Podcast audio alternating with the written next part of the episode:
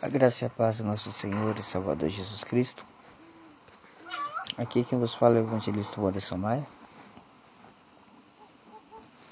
Convido você para meditar comigo na palavra do Senhor.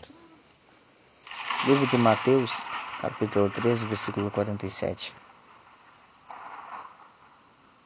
Livro de Mateus, capítulo 13, versículo 47. Ou Evangelho São Mateus. O reino do céu é ainda como uma rede que é jogada no lago. Ela apanha peixes de todos os tipos. E quando está cheia, os pescadores a arrastam para a praia e sentam para separar os peixes. Os que prestam são postos dentro dos cestos, e os que não prestam são jogados fora. No fim dos tempos também será assim. Os anjos sairão e separarão as pessoas más das boas e jogaram as más na fornalha de fogo, e ali vão chorar e ranger os dentes de desespero. Essa versão está na nova tradução linguagem de hoje. Meus queridos, quando é que Jesus contou essa parábola? Pois bem, no capítulo 13 de Mateus, Jesus pronunciou pelo menos sete parábolas. Alguns intérpretes contam oito, considerando a analogia sobre as coisas novas e velhas como uma parábola. Está lá em Mateus 13, 51. Quatro dessas parábolas foram dirigidas à multidão. As outras três, ou quatro, conforme explicado aqui, foram dirigidas especialmente aos discípulos. Jesus pronunciou esta parábola em uma casa próxima da praia do mar, da Galiléia. Antes, ele já havia discursado falando por parábolas para uma grande multidão que estava na praia. Mas quando ele pronunciou essas parábolas, apenas seus discípulos estavam presentes. E qual é o seu significado? Pois então, o grande significado desta parábola aponta para o dia do juízo na consumação dos séculos. Assim como uma grande rede que é arrastada pelos pescadores no mar apanha peixes de todos os tipos tanto os apropriados para o consumo quanto os inapropriados também. O reino visível, ou seja, a igreja visível, também possui pessoas de todos os tipos, justos e injustos, crentes e incrédulos, redimidos e ímpios. Esses são separados por ocasião do dia do juízo. Esta parábola possui muitas semelhanças e é o mesmo ensino. Sim, essa parábola possui muitas semelhanças e o mesmo ensino principal da parábola do joio e do trigo. Pois então, para você refletir, durante uma pescaria, não é possível fazer a separação dos peixes. Mas quando os pescadores chegam à praia, eles selecionam o que é bom e o que é ruim. Da mesma forma, embora falsos crentes estejam misturados aos crentes verdadeiros na igreja visível, declarando terem sido apanhados pela rede do evangelho, haverá o dia em que os maus serão separados dentre os justos. E apesar de terem estado na mesma rede, seus destinos serão completamente opostos.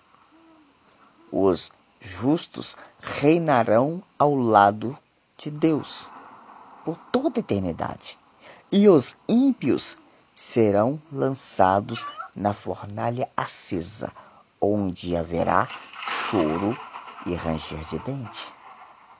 E onde será esse lugar? O inferno, o lago de fogo e enxofre, aquele que está escrito no livro de Apocalipse. Lá onde ficará os falsos profetas, os mentirosos, os depravados, enfim. Pois bem, como disse aqui, sobre a rede que busca todos os tipos de peixes, nós vemos que no meio dos peixes tem a traíra. Meu querido, a traíra é um peixe perigoso. É a carne boa, mas é um peixe perigoso. Muito perigoso. Porque a traíra tem uma força conforme o tamanho dela. Olha, mas não se preocupe, porque vou repetir para você. Tem crentes falsos e verdadeiros. Os falsos estão na mesma rede que os verdadeiros. Mas só que tem um detalhe: os falsos serão jogados na fornalha de fogo e enxofre no grande dia.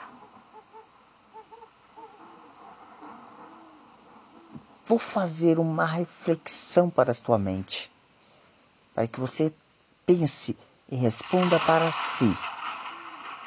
Nós possamos responder para nós mesmos, apesar de que alguns já tenham a resposta pronta.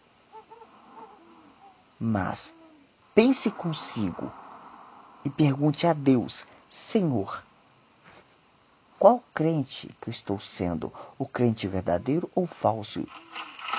Porque o crente falso, ele fala mal da vida dos outros.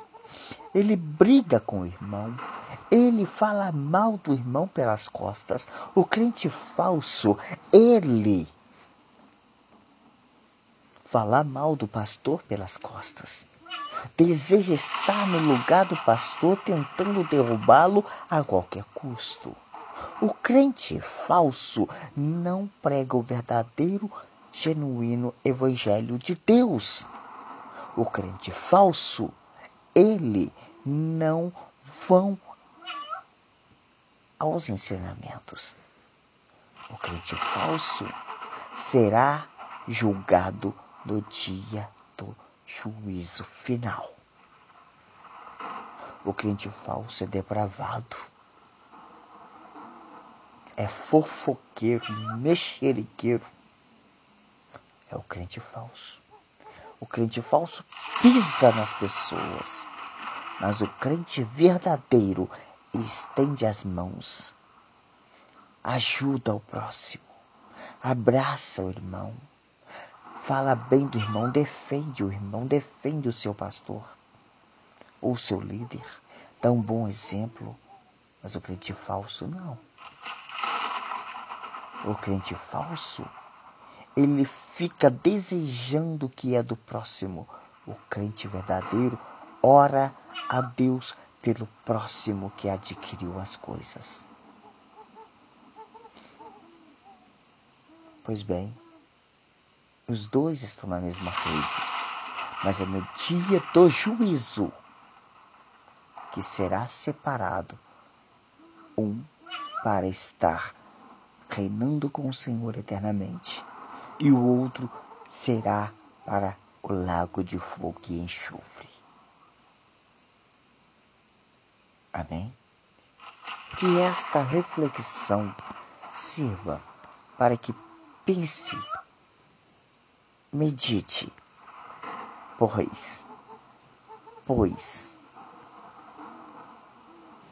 da mesma forma, embora falsos crentes estejam misturados aos crentes verdadeiros da igreja visível, declarando terem sido apanhados pela rede do Evangelho, haverá o dia em que os maus serão separados dentre os justos, e apesar de terem estado na mesma rede, seus destinos serão completamente opostos.